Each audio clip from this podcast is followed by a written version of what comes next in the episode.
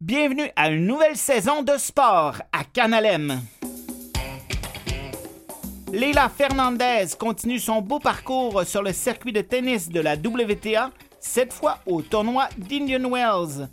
La santé mentale chez les athlètes continue d'être un sujet d'actualité.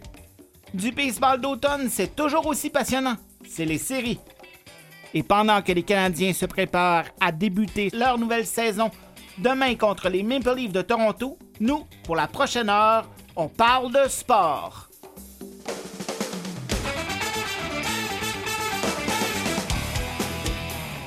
Mes invités aujourd'hui seront Jean Allard, Louis Garon, Sandrine Mainville, Samuel Ouellette, Mathieu Saint-Pierre et Anne-Renée Thibault. On retrouve Mathieu Tessier à la technique et à la coordination, Louis Garon.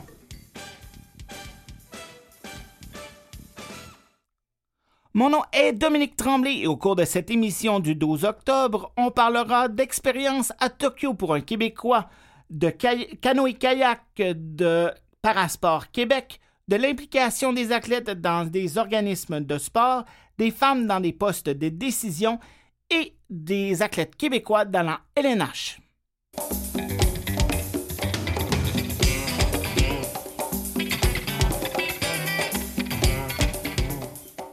J'ai été aux Jeux paralympiques de Tokyo du 27 août au 5 septembre avec la Fédération internationale de boccia. Pendant tout mon séjour, les restrictions ont été extrêmement sévères. Je devais limiter mes déplacements de mon hôtel au site de compétition du boccia. Par contre, le chanceux Jean Allard a été l'un des rares Québécois qui a pu profiter un peu plus de son expérience olympique et paralympique. Il est au bout du fil. Alors, euh, Jean, bonjour, ça va bien? Bonjour Dominique, merci de me recevoir à ton émission. Ça me fait plaisir. Alors, quel a été ton rôle durant les Jeux olympiques et paralympiques? Ben, j'ai eu le privilège d'être choisi pour mes troisièmes Jeux après Athènes en 2004 et Beijing en 2008 comme annonceur pour le retour du softball et du baseball aux Olympiques, ainsi que le basketball en fauteuil roulant aux Jeux paralympiques. Euh, donc, euh, c'était troisième jeu. Comment la sélection s'est passée pour, euh, pour être choisie? Ben, c'est sûr que l'expérience acquise dans les 20 dernières années lors, lors d'événements internationaux comme les championnats du monde, les Jeux panaméricains de Toronto en 2015, m'a permis de me faire connaître des décideurs des fédérations internationales qui, eux, ont soumis mon nom aux personnes responsables de la présentation des Jeux de Tokyo. Euh, comme je travaille aussi dans, dans un autre emploi comme la Fédération internationale de bocce, je vais peut-être me souvenir de ton nom euh, pour, les, pour les prochains, en tout cas à, Paris, on ne sait jamais. Ben oui, puis ça sera probablement la première fois aussi, autant au niveau du basket en fauteuil roulant que du boccia, que euh, ça va être présenté en français et en anglais. Oui, c'est ça, donc ça va, être une bonne chose. Exactement. Combien de temps t'es resté au Japon si on retourne à Tokyo? Ben, mon séjour a été d'une durée de 51 jours, puisque j'ai décidé de rester sur place entre les deux événements pour justement éviter de recommencer tout le processus des tests et de quarantaine. Donc, comme tout le monde, j'ai été dans une bulle pendant les 14 premiers jours où mes déplacements étaient limités au site de compétition. Et par la suite, à partir du 28 juillet, jusqu'au 29 juillet, je pouvais me déplacer plus librement. Et euh, donc, du 28 juillet au 5 septembre, la fin des Jeux paralympiques, ou 6 septembre, tu as eu la chance de te promener un peu. Qu'est-ce que tu as eu pu visiter pendant ton, parcours au Japon? Bien, c'est-à-dire que pendant tout le voyage, c'est, euh, je me suis promené pas mal. Euh, j'ai débuté l'aventure à Fukushima, qui est situé à environ 300 km au nord de Tokyo, qui ressemble vraiment à la campagne japonaise pour le softball-baseball. Euh, donc là, j'ai été là pendant euh, deux semaines. Après ça, par la suite, on m'a confié la tâche d'annoncer des remises de médailles à la compétition de voile à Enoshima, qui est une île euh, située sur le bord de la baie de Sagami, à une cinquantaine de kilomètres au sud-ouest de Tokyo, qui avait été également le site de la voile en 1964, lors de la première présentation des Jeux de Tokyo. Alors, euh, ça a été un, beau clin d'œil là euh, sur le passé également. Après ça, euh, j'ai pu ensuite profiter de vacances. Là, c'était des vraies vacances entre le 6 août et le 21 août. J'étais à Tokyo pour la majeure partie, mais c'est là que j'ai pu voyager. J'ai fait une escapade de 200 km en train pour visiter Nagano, où ont eu lieu les Jeux d'hiver de 98. j'ai pu voir le stade olympique, j'ai pu voir le musée olympique également euh, de Nagano, situé dans le M-Wave, qui était le site des compétitions de patinage de vitesse à ce moment-là. Est-ce que, est-ce que à ce musée-là, il y a un peu de, d'histoire des Jeux paralympiques qui ont eu lieu aussi à Nagano en, 1998? Oui, oui, oui, également, les deux, et, et olympiques et paralympiques. C'est, exactement ça. Puis, tu sais, ça m'a permis de revoir des archives euh, des, des, des, des, patineurs de vitesse là, euh, québécois, canadiens, là, et les, les, les, filles également qui avaient gagné, là, les, les, gars qui avaient gagné le relais, les filles qui avaient gagné une médaille au relais aussi, là, des Québécois. Là, il y avait Marc Gagnon, ça, Marc euh, Éric, Bédard. Et puis les filles, ben, c'était un quatuor québécois. Il y avait Annie Perrault, Christine Boudria, euh, Isabelle Charret et Nathalie Lambert. Alors, c'était c'était une, pas, pas Nathalie Lambert, Tania Vissan. Nathalie avait déjà terminé, voilà, avec Tania Vissan, exactement. Fait que, c'était le fun de revoir ça comme archive, euh, de revivre ça. Euh, puis, j'ai pu voir aussi au niveau de la ville, là, euh, un, des, un des, des, attraits vraiment touristiques de Nagano, qui est le temple bouddhiste Zenkoji. Le, le temple a été bâti il y a plus de 1000 ans donc au 7e siècle, autour duquel la ville s'est construite et développée au fil du temps. Alors, ça a été vraiment une belle visite culturelle également. Euh. Et en, termes de température, vu que Nagano est un petit peu plus au nord, est-ce que, puis Tokyo, il faisait extrêmement chaud, euh, est-ce que c'était un petit peu plus clément comme température? Oui, ben oui, on est dans les montagnes hein, au niveau de Nagano. Alors, euh, oui, exactement. C'était c'était sous, sous, les 30 degrés. Alors, c'était très agréable pour visiter. Parfait. Et est-ce que d'autres endroits que tu as, pu t'arrêter? Ben, après, justement, euh, après euh, ce petit voyage-là, de retour à Tokyo, euh, j'ai vraiment profité de Tokyo. j'ai renoué avec mon annonceur de baseball japonais qui m'a invité au Tokyo Dome pour un match des Giants de Yumi Yuri, dont lui est l'annonceur maison. Alors, euh, ça a été une journée mémorable pour moi. Là. J'ai pu également visiter, bon, j'étais un grand amateur de baseball. J'ai pu également visiter le musée de baseball japonais, est situé à même le stade. Et par la suite, j'ai également revu des collègues qui m'ont fait visiter, euh, découvrir leur quartier aux alentours de Tokyo, que ce soit à Sakusa ou Shinjuku, euh, dans les jours qui ont suivi. Et si je reviens au, baseball, les Giants, c'est un peu, si les, personnes qui connaissent pas, c'est un peu l'équivalent des Yankees de New York là, en Amérique du Nord. Oui, exactement. Ils font partie de la Ligue japonaise. C'est une des équipes mythiques, exactement.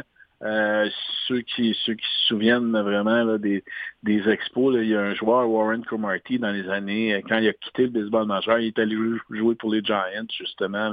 C'est une des équipes mythiques, mais la Ligue, euh, le, le baseball, c'est un sport national au Japon. Hein. Alors, tout, il y a beaucoup d'équipes qui sont vraiment bon, je les ai pas sur le bout de la langue, mais il y a il y a beaucoup d'équipes, là, tu sais, que les joueurs nord-américains vont soit aller là euh, pour euh, essayer de revenir dans le baseball majeur ou justement essayer de de, de, de, de, terminer leur carrière. Ben oui, ou d'aller voir d'autres choses, d'aller voir d'autres calibres. Puis ils ont des contrats, alors de plus en plus de Nord-Américains vont jouer au Japon également. Et donc, tu as eu la chance de, rencontrer euh, des Japonais là-bas. Quelle a été leur, leur réaction par rapport aux Jeux olympiques et paralympiques? Ben, je peux te dire que euh, ceux que j'ai vus, OK, euh, c'est sûr que euh, c'était vraiment là, dans le cadre de jeu. Alors, eux étaient là pour, pour la même raison que moi. Mais j'ai vraiment, pour ma part, j'ai vraiment été impressionné, moi, par leur accueil, par la gentillesse des Japonais, leur sens de l'hospitalité, leur sollicitude également à l'égard des étrangers comme moi, puis leur fierté de recevoir le monde entier pour le, grand, le plus grand événement sportif au monde, malgré la situation de la pandémie. Euh, ça n'a pas été long là, avant qu'on fasse partie de la famille. C'est un petit peu ça. Au niveau des jeux, même si, bon, comme tu, comme tu sais, il n'y avait pas de spectateurs dans les estrades, euh, l'atmosphère était là quand même parce que le personnel Et euh, les milliers de bénévoles étaient d'une rigueur exemplaire pour s'assurer que tout se déroule bien. La planification, les règles mises en place, le respect de celles-ci entourant les athlètes et les compétitions là, ont facilité le déroulement, puis ont fait un succès de ces jeux-là. Euh, c'est sûr que le, le, commentaire qui revenait, c'était qu'ils étaient déçus de ne pas pouvoir justement recevoir le monde entier, là, là, puis leur montrer, là, le, le, leur montrer le, le savoir-faire japonais. Exactement, exactement. Et euh, moi, de, mon expérience à Tokyo, euh, je sais que les bénévoles ont été extraordinaires. les finales individuelles en boccia ont été un des, des moments marquants euh, des jeux pour moi. puis je sais que tu as eu la chance aussi de, de, de, annoncer pardon, la finale de, de, de, basketball en fauteuil roulant où les Japonais ont joué. Ça, ça a dû être quelque chose. il reste à peu près 30 secondes rapidement. Ben, c'est-à-dire que non, moi j'ai quitté avant. On était, on était un panel de plusieurs annonceurs. Il y avait trois annonceurs. Alors, moi j'ai quitté le deux. Alors non, j'ai pas fait les demi-finales finales. J'ai pu, euh, je veux dire, j'ai côtoyé quand même, tu sais, euh, beaucoup de Québécois euh, pendant les Jeux. Ça a été cool de se retrouver un petit peu en famille, au basket en fauteuil roulant. J'étais à Chofu, au Musashino Forest Sport Plaza, où j'ai côtoyé là, les arbitres Alexandre Lapointe et Sébastien Gauthier, et également les athlètes québécois qui étaient sur les équipes canadiennes, soit Vincent Dallaire, Jonathan Vermette et l'entraîneur Nicolas Palmer sur l'équipe masculine. Et les filles, là, Cindy Ouellette, Rosalie Lalonde, et Elodie Tessier, Sandrine Bérubé, et l'entraîneur-chef Marc-Antoine Ducharme. Alors, de, de côtoyer ces gens-là, tu sais, ailleurs, puis de, je pense que autres aussi, là, au niveau de leur. Ils avaient fait un cas d'entraînement euh, un petit peu avant euh, les compétitions. Alors, euh, tout le monde était vraiment là, satisfait de leur séjour. Puis, merci. Une chose. Donc, désolé, Jean, d'arrêter là, mais merci beaucoup d'avoir parlé de ton parcours et puis on espère de se voir à Paris. Eh, merci infiniment, Dominique, puis oui, au plaisir de se revoir. Merci, au revoir. Salut.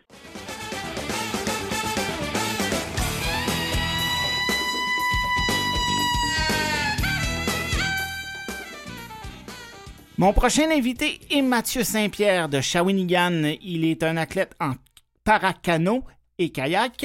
Il a eu un mois de septembre assez occupé. Il a quitté Tokyo le 6 septembre après sa participation aux Jeux paralympiques pour se rendre au Danemark pour participer au championnat du monde et il a participé à la compétition dix jours plus tard. Il est au bout du fil pour nous parler de son expérience. Bonjour Mathieu, comment ça va?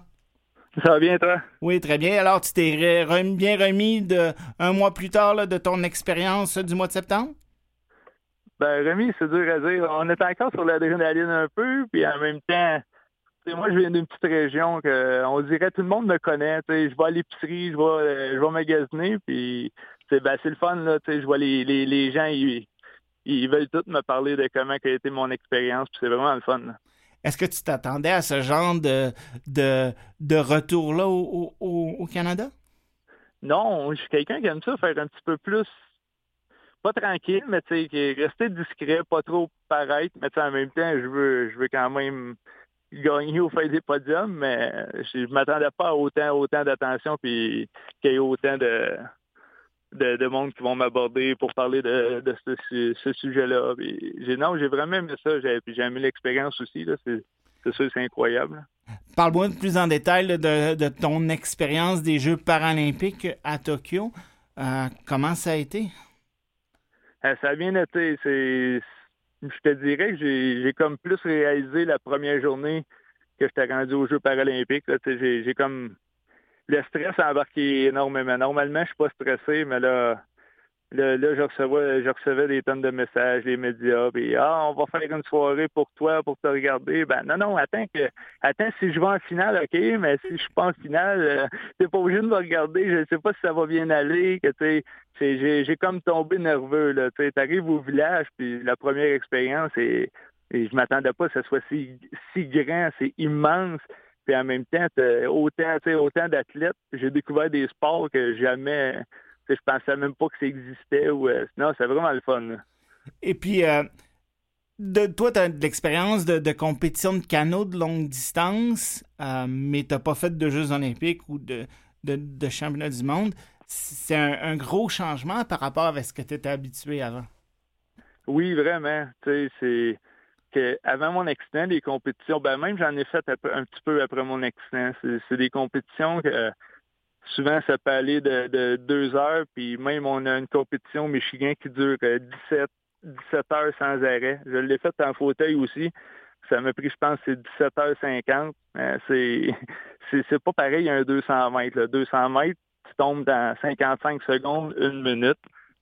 Puis je te dirais, tout, tout est calculé. J'ai, j'ai vraiment dû demander beaucoup de conseils euh, au, ben, à l'équipe de canoë-kayak, euh, ceux qui vont aux Olympiques, à Laurence, à Adam à Andréane, juste pour savoir un peu comment que tu gères tu gères ta course. C'est, quand tu as un marathon, c'est correct, tu peux te reprendre, tu peux, tu peux revenir, mais quand tu as une course, un sprint comme ça, si tu manques un coup d'aviron, ben, ta course est quasiment. Là, on parle de une seconde avec les deux troisièmes, que des fois, c'est, c'est pas une niaiserie, mais c'est un petit changement qui peut tout faire la différence dans, dans ta performance. Puis une cinquième place à Tokyo, euh, es-tu content de la, de la performance? C'est le coup, sérieux, j'étais vraiment content. Parce que j'avais tellement peur de finir dernier.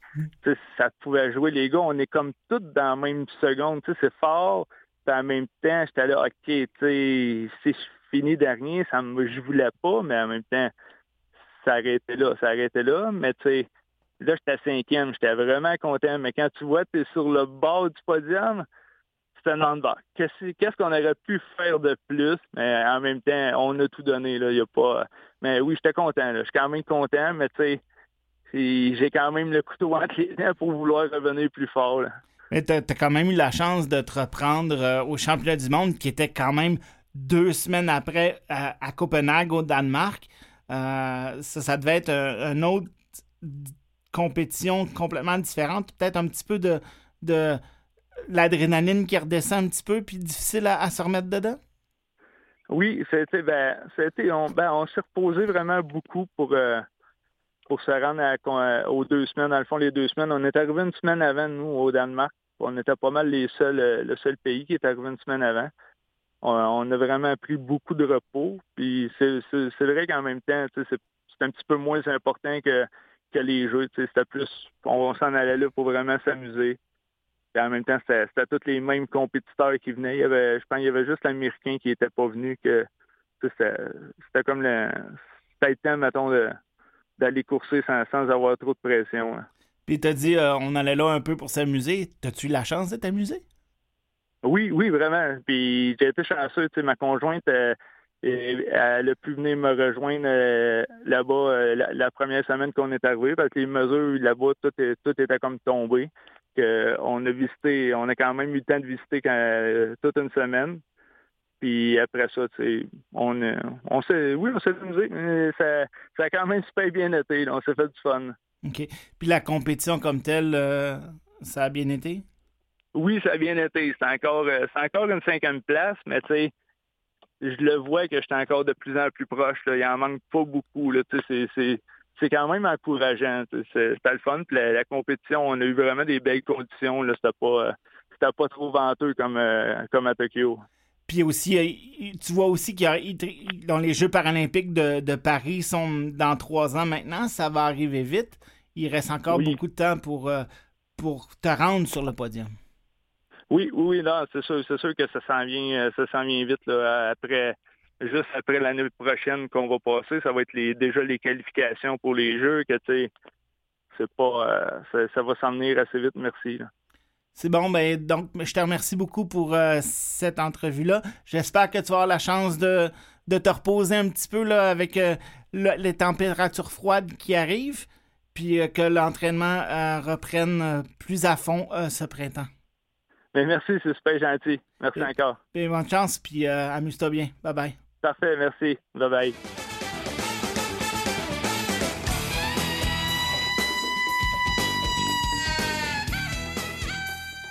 Le 30 août dernier, en plein milieu des Jeux paralympiques de Tokyo, une nouvelle ère a débuté chez Parasport Québec Anne-Renée Thibault est devenue la nouvelle directrice générale.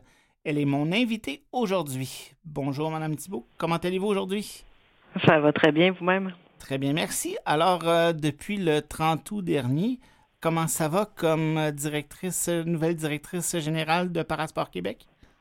Ah, ça va, ça va très bien. Ça va très occupé, mais euh, c'est une expérience incroyable. Pourquoi avoir euh, décidé d'être, d'avoir accepté le, le rôle de directrice générale de Parasport Québec? En fait, euh, je pense que c'est un concours de, circonstances, mais euh, là, euh, une dizaine d'années, j'avais travaillé ici à, à Passeport Québec. J'étais la coordonnatrice du programme Au-delà des limites. Donc, c'est notre programme d'initiation. puis, j'avais aussi été en charge d'un des sports. J'étais la coordonnatrice du tennis. Donc, j'avais vraiment goûté au, à la fédération au goût de, ce qu'on on faisait ici. J'ai travaillé ici pendant deux ans, puis j'avais tellement aimé mon expérience que c'était un peu un regret que j'avais quitté au début. Euh, fait que là, de voir une nouvelle opportunité se présenter où je pouvais revenir euh, pour, euh, pour, pour, travailler avec, avec tout ce, ce, beau monde-là, parce que une des choses que j'avais vraiment appréciées, c'est vraiment que c'est un milieu qui était intéressant, qui est stimulant. Donc, tout ça mis ensemble mais je finissais des études euh, en gestion aussi. donc, le, disons que les étoiles étaient alignées pour que je, prenne ce poste. Donc, il y a une dizaine d'années, vous avez quitté. Euh, vous êtes allé où euh, au cours des dix dernières années? En fait, c'est ça, pour la petite histoire, c'est que moi, je suis entraîneur en aviron. Donc, juste avant de, de, venir à Parasport Québec, j'avais participé aux Paralympiques en tant qu'entraîneur. c'est un peu ça qui m'avait donné la piqûre du, du milieu para. Puis euh, après, après les deux ans par sport, ben, je suis retournée à mon amour du coaching. Donc j'ai, repris euh, l'entraînement pendant quelques années. OK. et, et quels seront vos plus grands défis au cours des prochains mois pour l'association? Bien, évidemment, dans les prochains mois, ce qui est le plus difficile, évidemment, c'est de, reprendre les activités comme elles étaient il y a deux ans.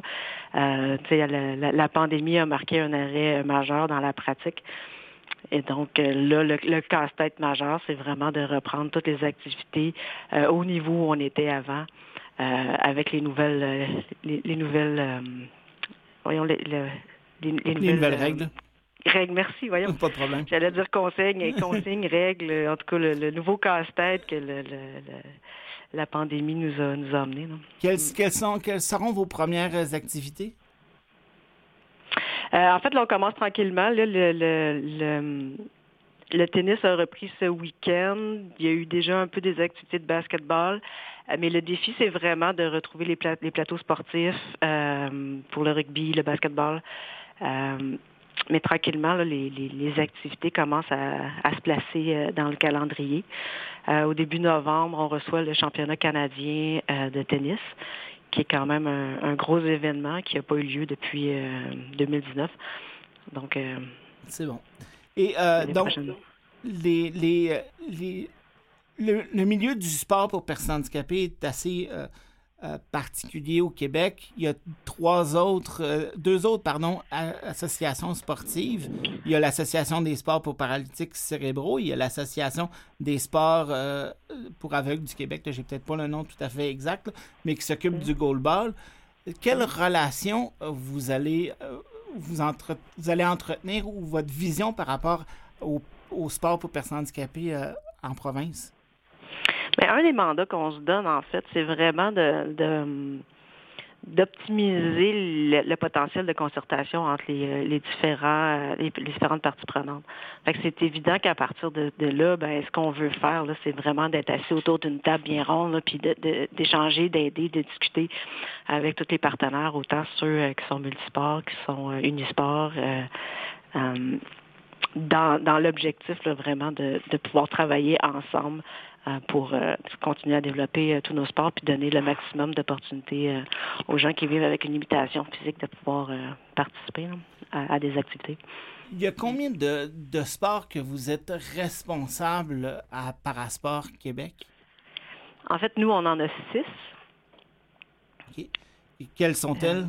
oui, c'est ça, j'allais dire. Là, vous allez me demander des nommés. Oui, Il faut pas que j'en oublie un. C'est toujours le. Donc, on a le, comme j'ai nommé le basketball, le rugby, le tennis, le power chair soccer, euh, l'athlétisme. et j'en oublie tout le temps un. Le, curling. Le curling, oui, c'est ça. Beaucoup, j'ai pas beaucoup parlé encore du curling parce que c'est comme un, peu nouveau. Là. On, les a repris dernièrement. Puis, c'est un sport d'hiver. L'hiver n'est pas encore commencé. Il fait beau dehors. On, comprend ça. dans les années 90, début des années 2000, le Québec était une force en athlétisme. Euh, avec des athlètes comme Chantal Petitclerc, Dean Bergeron, euh, André Baudouin, ainsi de suite. Euh, à Tokyo, ça a été un petit peu plus difficile. Il y avait seulement un athlète en fauteuil roulant qui était représenté avec aussi avait, avec Brent Lakatos. Il y avait aussi Guillaume Ouellette, qui est un athlète avec une déficience visuelle. Qu'est-ce qui va. Comment on peut ramener la gloire du Québec en athlétisme en fauteuil roulant ou en athlétisme pour personnes handicapés? Ça, c'est euh, c'est peut-être la question à 100 dollars. C'est toujours, c'est toujours difficile à, à, savoir aussi rapidement, comme je viens d'arriver en mandat, mais ma réflexion là-dessus, c'est vraiment que je pense que tous les sports, ou la plupart des sports, ont toujours des, creux de vagues, des hauts de vagues. Euh, puis c'est justement là, en ce moment, ce qu'il faut faire, c'est de comprendre la différence entre les deux, euh, entre les deux époques, si on veut puis de voir qu'est-ce qui peut être fait à partir de ça. Mais il y a tellement, euh, il y a tellement beaucoup d'exemples de, sports comme ça qui, à un moment donné, performent un peu moins, puis euh, il suffit de faire une, euh, une bonne rétrospective pour comprendre un peu ce qui, ce qui peut être fait de mieux. Puis aussi, mais en, ce moment, il n'y a pas de réponse, je pense. Puis aussi au niveau canadien, c'est un petit peu, il reste seulement une minute, là, fait on va essayer de mm-hmm. faire ça rapidement, mais au niveau canadien, vous avez vécu ça en, aviron. Mm-hmm. au, au, fédéral, c'est les fédérations de sport réguliers, mais au provincial, c'est les organismes de personnes handicapées qui s'en occupent. Ça, c'est un peu euh, difficile à gérer un peu, ça, pour les organismes? Euh, ben, je pense qu'il y a peut-être un peu de, ménage à faire là-dedans là, pour que tout le monde comprenne bien le système, puis qu'on justement qu'on le clarifie, puis qu'on le qu'on le qu'on l'améliore tout le monde ensemble. Euh, je pense pas que c'est un obstacle parce que plus il y a de gens qui vont y contribuer une fois qu'on sait notre rôle, je pense qu'on peut, euh, on peut juste mieux, euh, mieux faire. Et euh, je suis sûr qu'on va avoir sûrement la chance d'en reparler. D'ailleurs, il y a au début du mois de novembre le championnat canadien de tennis qui est un événement là, qui, est proche de nous, puis on va sûrement avoir la chance de s'en parler. Donc, Mme Thibault-Termier, merci beaucoup pour cette entrevue. Et puis, je vous souhaite bonne chance dans votre poste. Merci beaucoup. Merci beaucoup. Et donc, c'est la fin de la première demi de cette émission de sport. On s'en va à la pause de la mi-temps.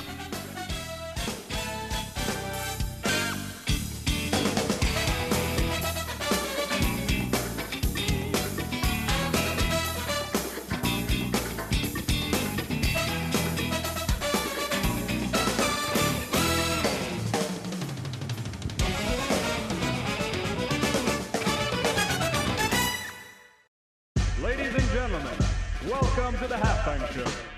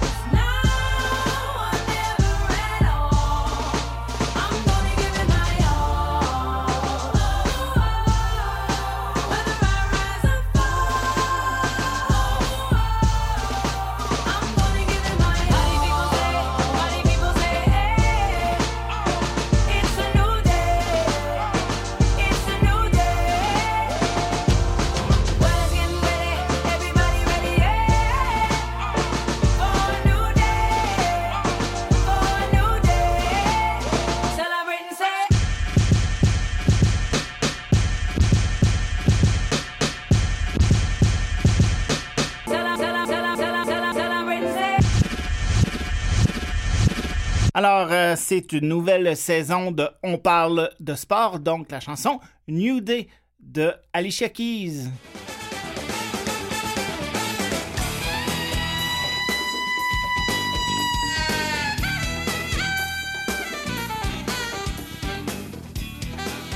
Sandrine Mainville est médaillée de bronze en natation aux Jeux paralympiques de Rio avec le relais féminin 4 x 100 mètres style libre. Elle a pris sa retraite en 2018. Elle est maintenant avocate chez Borden Leitner Gervais. Cet automne, elle a été nommée au conseil d'administration de la Fédération québécoise de natation et elle se joint à nous aujourd'hui. Bonjour, Madame Mainville. Bonjour, Dominique. Ça va bien? bien, vous? Oui. Alors, pourquoi avez-vous décidé de vous impliquer auprès de la Fédération de natation? Euh, pour moi, c'était euh, juste euh, vraiment naturel de retourner vers ma, ma, passion d'origine, soit la natation, mais dans un dans une position un peu différente, évidemment. j'ai nagé pendant près de 15 ans. et j'ai ensuite pris ma retraite, comme vous l'avez dit, en 2018. Euh, ensuite, euh, j'avais besoin de prendre un peu de temps pour moi pour finir l'école et commencer un peu ma vie professionnelle, mais j'avais tout le temps comme idée euh, d'éventuellement redonner à ce sport qui me tend donné. donc, le fait de me joindre au conseil d'administration de la Fédération de natation du Québec, pour moi, c'était une belle façon de justement redonner à cette communauté-là, puis de m'impliquer, puis d'éventuellement de, de, mettre ma voix puis mes idées dans, dans, dans quelque chose qui pourrait éventuellement porter fruit. Pensez-vous que les athlètes olympiques ou paralympiques euh, s'impliquent assez dans leur fédération après leur retraite?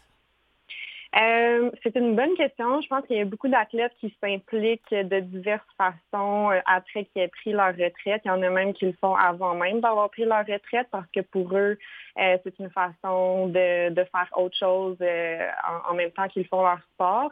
c'est rare qu'on en voit effectivement dans des conseils d'administration, mais ça s'explique peut-être aussi par le fait qu'il y a certains sports qui ne valorisent pas nécessairement le fait d'avoir un athlète récemment retraité sur leur conseil d'administration pour diverses raisons. Euh, on parle de gouvernance, qu'on est sur un conseil d'administration, puis généralement, on va peut-être vouloir des, professionnels plus que des anciens athlètes, encore une fois pour diverses raisons. Euh, donc, ça explique peut-être la raison pour laquelle il y a moins d'athlètes sur des conseils d'administration, euh, mais on en voit peut-être plus dans les organismes, dans les organismes comme par exemple euh, le Conseil consultatif des athlètes du Comité olympique canadien, par exemple, où là, c'est vraiment, on recherche la voix des athlètes spécifiquement. mais moi, j'étais contente de voir que la Fédération de natation du Québec valorisait un peu justement la voix des, athlètes euh, parce que moi, c'est mon avis qu'on a, euh, a quelque chose à dire. Puis je trouve que c'est euh, généralement des des idées qui sont pertinentes et contemporaines justement parce qu'on vient de ce milieu-là, on l'a vécu, puis on a une voix qui peut être différente de justement des professionnels qui ont peut-être peut-être fait du sport dans leur vie, mais que ça remonte des fois à, un certain nombre d'années. Euh, alors, euh, alors voilà. C'est quel genre de message ou d'idée qu'un athlète peut amener? En fait, euh, ça, touche vraiment à tout, mais ça dépend en, fait du sujet dont on parle. Mais ce que je veux dire, c'est que l'athlète a vécu la plupart du temps les situations qui, qui se produit ou les, sujets dont on parle à l'intérieur d'un conseil d'administration. Euh, donc, on parle, par exemple, d'un plan stratégique, par exemple, pour la Fédération de natation du Québec, où on va essayer de déterminer c'est quoi les objectifs de la fédération. Euh, moi, ayant vécu justement dans, dans ce, dans ce sport-là, euh, puis ayant vécu toutes les étapes, en fait, du cheminement d'un athlète à partir de d'un athlète relève jusqu'à un athlète qui va aux Olympiques. Je sais exactement, euh, en fait, euh, ça a été quoi peut-être les moments un petit peu plus difficiles dans ma carrière où il a fallu que je fasse des choix, où j'aurais peut-être aimé avoir un peu plus de soutien de la fédération. Euh, donc, je suis capable de vraiment amener des idées et justement peut-être des pistes de solutions par rapport à comment faire pour amener la relève à un autre niveau, puis s'assurer justement qu'ils sont soutenus tout au long de leur parcours. Et vous avez parlé que les fédérations n'ont pas nécessairement euh, le vouloir d'avoir. Ils veulent pas nécessairement avoir l'opinion des athlètes sur leur conseil d'administration, mais qu'est-ce, quelle chose ils pourraient mettre en place pour donner une, une voix aux athlètes, selon vous? Euh, vous voulez dire quelle, quelle action les fédérations pourraient faire? Pourraient mettre en place pour aider ben les athlètes à avoir une, une plus grande voix? Ben évidemment, fondamentalement, ça c'est en fait la décision même de la fédération à savoir si c'est ça qui valorise. Donc, votre question euh, euh, revient un peu à, la question de savoir est-ce qu'ils veulent avoir un athlète sur leur conseil d'administration et s'ils le veulent, euh, qu'ils peuvent par exemple changer leur règlement interne pour avoir minimalement un athlète qui est récemment retraité sur leur conseil d'administration. Mais encore une fois, ça, ça peut pas se faire si à la base, c'est pas quelque chose qu'ils valorisent. Puis quand je dis que c'est pas nécessairement, ils veulent pas nécessairement avoir la voix des athlètes, c'est pas qu'ils ne veulent pas avoir la voix des athlètes, mais qu'ils vont plutôt valoriser l'expérience professionnelle des personnes sur leur conseil d'administration, euh, que ça soit en finance, que ça soit en, en administration des affaires et en, en droit. Alors, si par exemple l'athlète euh, vient juste de prendre sa retraite et qu'il n'a pas d'expérience professionnelle encore, ben on va préférer la candidature d'une personne qui a un petit peu plus d'expérience. Donc, c'est ça que je voulais dire. Euh, mais ça reste que, à mon avis, même si un athlète qui est récemment retraité, qui n'a pas d'expérience professionnelle, a quand même, je pense, un apport important euh, dans ce genre d'organisation-là. Et, comme dernière question, est peut-être un, peu complexe, puis je, m'en excuse, mais on a entendu parler beaucoup dans les médias au cours des dernières semaines, des mois avec les Jeux de Tokyo et par la suite, de beaucoup de, de, problèmes de, santé mentale chez des athlètes ou des problèmes d'abus à l'intérieur de différentes fédérations. Est-ce que le fait d'avoir un athlète sur le conseil d'administration peut aider à, régler ce genre de problèmes ou, ou du moins les voir venir? Euh, j'ose espérer. Euh, on, va voir. Moi, comme je vous dis, je viens de rentrer sur le conseil, donc on va voir les actions qui ont été prises. Moi, personnellement, je suis pas au courant des, des actions qui ont été prises spécifiquement euh, par la Fédération de natation du Québec à ce niveau-là. Mais comme vous le dites, euh, c'est un enjeu qui est extrêmement important et qui doit être pris en compte euh, parce qu'on parle justement du développement d'un athlète, mais des fois, on oublie justement qu'il y a cet aspect-là au niveau psychologique qui est extrêmement important pour s'assurer que l'athlète euh, va, va en fait euh, aller à son plein potentiel puis va être heureux dans ce processus-là. Euh, donc c'est certain, euh, en fait, c'est sûr que ça peut pas nuire d'avoir un athlète sur le conseil justement pour amener cette perspective-là. puis c'est certain que moi personnellement, c'est quelque chose que je vais amener au conseil d'administration comme un sujet, je pense, qui est extrêmement important. Je vous remercie beaucoup, euh, Mainville, d'avoir euh, participé à notre émission. Je vous souhaite euh, d'avoir beaucoup de plaisir sur le conseil d'administration de la Fédération québécoise de natation. je sais que votre voix va être écoutée par les gens qui sont en place. Merci beaucoup et bonne journée. Merci à vous. Bonne journée.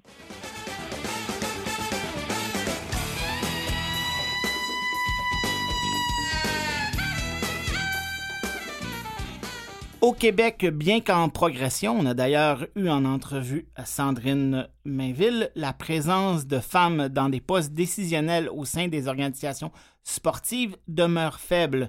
En 2018-2019, les femmes représentaient 23% des membres des conseils d'administration et seulement 19% étaient présidentes, selon une étude d'égale action.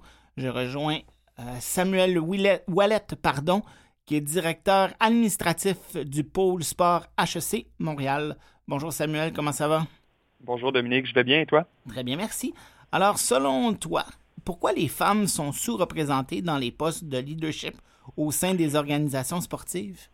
Oui, ben, écoute, Dominique, la, question, elle est très étudiée. Donc, il y a plusieurs études, experts qui se sont penchés sur la question, puis il est important de clarifier quelque chose dès le départ. Si les femmes, elles sont sous-représentées, ce n'est pas par un manque de compétences, euh, ça c'est clair, c'est pas par un manque d'ambition et c'est pas par un manque de motivation, d'accord?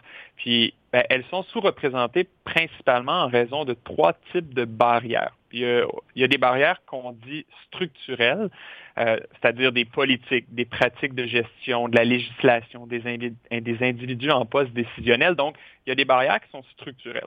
Il y a des barrières qui sont culturelles. Et donc, le, sport, pendant très longtemps, là, a eu une idéologie masculine. On n'a qu'à penser, il y, a, une centaine d'années, avec l'arrivée des Jeux olympiques modernes, où, finalement, il n'y avait pas de femmes qui étaient présentes là, sur les lignes de départ. Alors, des barrières culturelles, c'est l'idéologie masculine, c'est le stéréotype, c'est l'attitude. Puis ben, dernièrement, il y a des barrières de type ressources, c'est-à-dire il y a un manque de support, un manque d'opportunités de développement, puis un, manque d'opportunités de mentorat à l'égard du leadership féminin dans les organisations sportives. Donc, ces trois barrières, elles, s'inscrivent aussi dans ce qu'on appelle régulièrement le, plafond de verre. C'est un concept qui est aussi euh, relativement bien étudié. Il prend différentes formes, mais, euh, mais ce sont ces barrières. Puis là, j'ai fait un un survol très, très rapide. Là, on pourrait aller en, détail, mais je pense que c'est important dès le départ de comprendre que ben, ce n'est pas à cause des individus que sont les femmes. Ce n'est pas un manque de compétences, un manque d'ambition, d'ambition, pardon, un manque de motivation, mais ce sont des barrières réelles dans les organisations et dans l'industrie.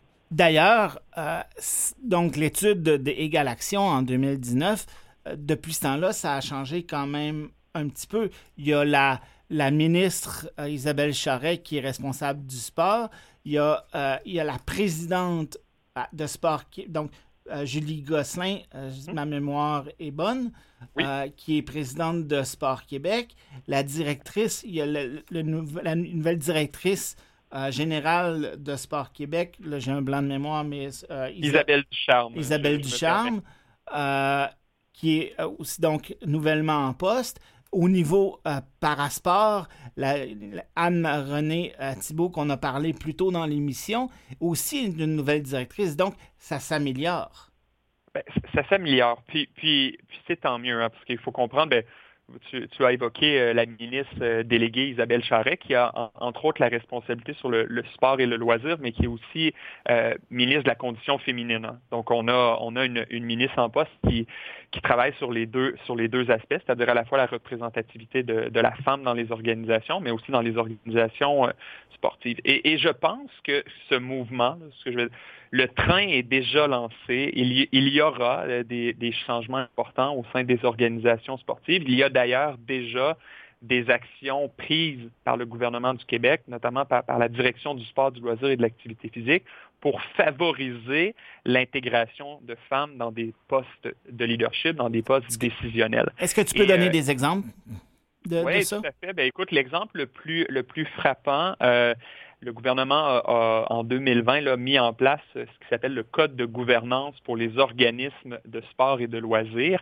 Et à l'intérieur de ce Code de gouvernance, ben, il y a des cibles à atteindre, c'est-à-dire minimalement euh, la présence d'une femme ou d'un homme, ça dépend des sports, euh, sur les conseils d'administration. Sans quoi, si les organisations, les organismes ne, se, ne répondent pas aux critères, euh, ils, ils peuvent subir d'importantes notamment budgétaire. Et donc, ce nouveau code de gouvernance... Un peu, un peu, un peu l'outil de la carotte et du bâton, là.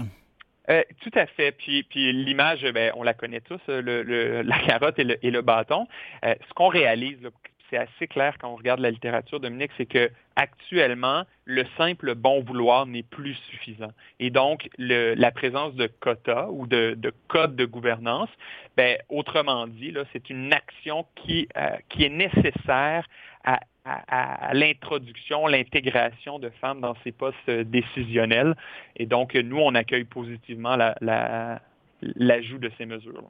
Et, et, vous, au HEC, euh, le pôle de sport, il y a, aussi des, champs d'études pour le, en sport, l'administration du sport au HEC. Est-ce que vous voyez une augmentation des, des, femmes dans ce, dans ce domaine-là d'études? Il, y a, plusieurs de mes collègues professeurs à l'école qui, travaillent sur les questions de leadership féminin qui ne sont pas propres euh, au, sport, mais aussi dans d'autres secteurs, dans d'autres organisations. Et ce mouvement d'inclusion, de, diversité de genre, ben, semble, oui, toucher le sport, mais toucher l'ensemble des organismes et des entreprises. Et est-ce que je vais, je vais dévier un petit peu, puis là peut-être ça va moins tomber dans ton dans ton euh, champ d'études, mais est-ce que ce genre de choses-là pourrait être intégré pour les personnes handicapées, par exemple? Je pense que oui, je pense que oui. Puis, euh, tu fais bien de le souligner, Dominique. Je, connais un peu moins la littérature à cet égard, mais je crois que des initiatives euh, de gouvernance, donc d'intégration ou de mesures plus coercitives pour favoriser un mouvement pourraient être prises à l'égard des personnes avec des limitations fonctionnelles ou des handicaps. Qu'est-ce que le, le, pôle de sport en termes de recherche pourrait faire là-dessus? Bien, tu, vois, notre, pôle, évidemment, c'est un pôle de recherche, c'est un pôle de transfert. On est beaucoup dans la recherche-action. Donc, on va, face à une problématique, ben, on va s'y intéresser, puis on va chercher à trouver des solutions. Euh, on le fait avec plusieurs fédérations sportives, avec plusieurs équipes professionnelles ou, amateurs, et, donc à la fois par la recherche, mais aussi par l'accompagnement et la formation. Parce que, euh, je, je, vais juste dévier pour revenir un peu sur le cas du, leadership féminin, ben, le leadership féminin n'est pas qu'un concept féminin, n'est pas qu'une affaire de femme. Puis il y a un élément dans lequel nous, on veut se positionner où il, doit exister des alliés masculins qui sont aussi des agents de changement importants. Pour revenir au contexte, par exemple, de personnes avec des limitations euh, fonctionnelles, ben oui, il doit y avoir des mesures des mesures pardon, pour les intégrer, pour faciliter euh, l'intégration, puis évidemment valoriser l'inclusion. Mais je pense que, encore une fois, ce ne serait pas qu'une question de personnes avec handicap, mais ça doit être vraiment, on doit se doter d'alliés. Tout le monde doit embarquer dans, dans ce grand euh, ce train, dans ce bateau on parle de changement de société et non pas que de, cas isolés. Tu, vois ce que je veux dire? Hein? Oui, exactement. Puis je pense qu'on va avoir la chance d'en reparler, Samuel. Tu vas revenir une fois de temps en temps à notre émission. Je te remercie beaucoup. Et puis à la prochaine. Merci, Dominique. Bye bye. Au revoir. C'est ce soir que commence la nouvelle saison dans la LNH. Deux parties sont présentées les Penguins de Pittsburgh affrontent les champions en titre de la Coupe Stanley, le Lightning de Tampa Bay, et le Kraken de Seattle, la nouvelle équipe, rend visite aux Golden Knights de à Las Vegas. Pardon. Ce n'est pas la nouvelle saison dont tu vas nous parler, Louis, mais de la cote des joueurs québécois qui est à la hausse. Vous savez, on a produit, Dominique, parmi les plus grands joueurs de l'histoire de la Ligue nationale. On n'a seulement qu'à penser à Maurice Richard, Jean Béliveau, Guy, Lafleur, qui a été euh, d'ailleurs euh, euh, célébré, par la Ligue junior majeure du, Québec. Oui, Mario Lemieux, bien sûr, qui est à mon avis le meilleur joueur de tous les temps. Mais on voit, ben, on voit qu'il y a plus en plus de joueurs francophones qui réussissent à percer le circuit Batman. Juste avec le Canadien, hein, il y a six joueurs québécois qui vont débuter la saison avec le tricolore. Et l'année dernière, rappelez-vous, il y avait eu un scandale. Aucun joueur québécois n'était aligné pour une partie du Canadien, ce qui, ne s'était pas vu depuis des décennies. Alors là, on semble voir rectifier le tir. Cette année, on est allé chercher David Savard, Mathieu Perrault. Il y a également euh, Samuel Montembeau, qui a été euh, réclamé au, au balotage dernièrement. Euh, Cédric Paquette, Alex Belzil qui vont jouer avec le Canadien cette saison. Et il y a Jonathan Drouin qui effectue un retour après, bien sûr, quelques, euh, quelques mois euh, où il était parti pour se ressourcer, pour régler quelques problèmes personnels. On a perdu Philippe Dano, mais on a réussi à le remplacer oh. par d'autres Québécois. Par d'autres joueurs, et voilà. il y a des jeunes également qui commencent à, émerger, notamment il y a à 19 ans le jeune Hendrix Lapierre hein, qui fera ses débuts. Euh, professionnel avec le grand club, les Capitals de Washington. donc, lui a été repêché en 2020. Je veux d'ailleurs souligner qu'on avait le journée de du repêchage, on avait interviewé Martin Pouliot, qui était dépisteur des Capitals de Washington, à notre émission. Mhm. Ça avait été toute une entrevue. J'avais eu beaucoup de plaisir. Mhm. Et il y a trois joueurs également en provenance de la belle province qui ont été sélectionnés au premier tour lors du dernier repêchage de la Ligue nationale de hockey, ce qui s'était pas vu depuis déjà bon nombre d'années. Il y a notamment Zachary Bolduc, qui a été repêché, lui, par les Blues de Saint-Louis, Xavier Bourgault et Zachary Lheureux, lui, qui est un choix de première ronde des Prédateurs de Nashville. Qu'est-ce qui explique, selon toi, Louis, cette recrudescence des joueurs québécois? Première des choses, le Canadien, Dominique, doit servir de vitrine hein, euh, pour euh, des joueurs québécois. Alors, si le Canadien n'arrive pas à avoir des joueurs québécois dans son alignement, ben, ça envoie le message aux autres équipes que les joueurs québécois sont pas assez bons pour jouer dans la Ligue nationale. C'est un peu ça. Et là, bon, euh, aussi, il faut dire que le Canadien, au cours des dernières années, c'était un peu plus compliqué avec les joueurs québécois vedettes. On pense notamment à Jonathan Drouin, où il y a eu beaucoup de pression sur lui pour qu'il produise, pour qu'il devienne la prochaine grande vedette francophone qui va dans la lignée des Patrick Roy, des Stéphane Richer, également des Guy Lafleur. Et ça, c'était compliqué parce que le joueur vedette québécois est souvent sollicité. bon, une des dernières également, même, José Théodore, qui est parti du Canadien quand même, ça, ça s'est mal terminé. Là, en ce moment, le Canadien semble, si on, si on est pour avoir des joueurs québécois, c'est plus facile de les avoir dans des joueurs comme des joueurs de second rôle, par exemple. On voit cette année, il y a Mathieu Perrault, euh, Mathieu Perrault et Cédric Paquette qui sont notamment des joueurs de des joueurs de troisième, quatrième trio. Un peu le même cas pour David Savard, qui est un bon joueur, mais un joueur défensif, c'est pas très flamboyant. À ça, c'est des joueurs qui sont quand même plus discret euh, où, les où les projecteurs vont être moins braqués sur eux. C'est des joueurs de troisième, quatrième trio ou des défenseurs de deuxième ou troisième paire de défense. Alors, ça fait en sorte que ça facilite. Ils ont moins d'attention et il y a moins de pression également sur ces joueurs. Pourtant, il y a, d'autres euh, organisations, il y a des Québécois qui s'illustrent. Qui s'illustrent, c'est bien sûr parce que ces joueurs-là disent bon, euh, ils peuvent prendre la pression parce que, bon, souvent, le hockey, dans, des, dans certains marchés aux États-Unis, c'est la quatrième ou cinquième équipe professionnelle. Il y a moins d'attention médiatique, il y a moins ça. Alors, c'est beaucoup moins de pression pour ces joueurs, pour ces, euh, ces joueurs-là. Bon, ça, c'est pour ce qui est des joueurs qui vont évoluer à Montréal. Bon, il y a également d'autres messages qui ont été envoyés clairs dans les nationale, notamment les organisations qui ont eu beaucoup de succès avec des joueurs québécois au sein de leur formation, notamment le Lightning de Tampa Bay, hein, qui comptait sur Yannick Gourde, Mathieu Joseph, Alex Killorn, il y avait également David Savard, euh, qui était dans l'alignement du, du, Lightning la saison dernière. Il y a également Vincent Le Cavalier, Martin Saint-Louis. Oui, qui ont été deux grandes vedettes francophones avec le Lightning. Puis on pense notamment, bon, l'état-major est québécois à Tampa Bay. On pense à Julien Brisebois, qui est directeur général. Il y a Mathieu Darche, qui est directeur des opérations hockey avec le Lightning. Alors, c'est sûr que si vous avez un réseau de Québécois. C'est sûr qu'ils vont avoir plus tendance à regarder qu'est-ce qui se passe au Québec. Leurs antennes sont au Québec aussi. Alors, ce qui fait en sorte que quand il y a un bon joueur québécois qui refait surface, c'est sûr que ces joueurs-là, ces gens-là, ils sont au courant et ils vont faire, ils vont prendre les démarches nécessaires pour en faire l'acquisition. Il y a aussi des, beaucoup d'entraîneurs québécois qui font leur marque sur le circuit. Tout à fait. Alors, ce qu'on me dit, le réseau s'élargit. Hein? Vous parliez de Martin Pouliot. Ben oui, c'est sûr que ça prend un Québécois pour recruter un Québécois, pour voir les talents et surtout pour pouvoir le vendre à l'organisation. Euh, du côté bon, des Flyers de Philadelphie, on compte sur deux anciens, deux, Alain Vigneault et Michel Terrien, quand même deux entraîneurs d'expérience. Hein? Euh, il y a André Tourigny, Hein, qui a été euh, nouvellement qui a été le, nommé entraîneur des Coyotes de Phoenix. Il faut dire aussi, c'est un lien ça avec le fait qu'il y ait plus de joueurs francophones parce que les entraîneurs sont beaucoup plus compétents aujourd'hui, sont mieux entraînés, sont plus conscients que ce que le hockey euh, professionnel exige des joueurs et sont capables ainsi de les guider. Mais, mais en ce moment, il faut dire que le Québec compte sur une bonne cuvée. Hein, je parlais des trois joueurs québécois qui ont été repêchés. Et ça, ça vient au Jeu du Canada en 2019 à Red Deer en Alberta. Hein? Et ça, c'était des joueurs un peu d'âge midget 3A, 15, 16 et 17 ans qui se disputaient la médaille d'or. Et le, Québec l'a emporté 4 à 3 en prolongation face à l'Ontario. C'était la première victoire du Québec en 1900, depuis 1987.